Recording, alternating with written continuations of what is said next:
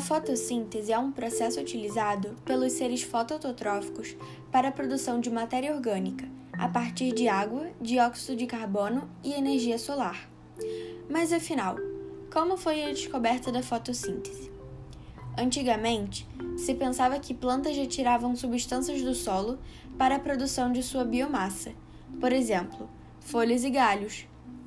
O médico Van Helmont fez um experimento que consistia em colocar uma planta de salgueiro com uma massa inicial de 2,5 kg em um solo que tinha massa inicial de 91 kg, em um vaso de cerâmica e aguá-la constantemente. Ele observou que, ao final de cinco anos, a planta havia crescido e se desenvolvido bem. De 2,5 kg, passou a ter uma massa de 77,5 kg, e o solo, que tinha 91 kg, passou a ter 90,44 kg.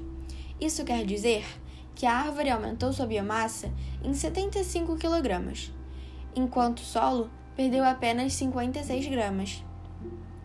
Foi então que ele concluiu que a planta não tirava as substâncias do solo para construir a sua biomassa. Na verdade, elas vinham da água. Em parte, o médico estava certo. A planta realmente utilizava boa parte da água para a construção da sua biomassa.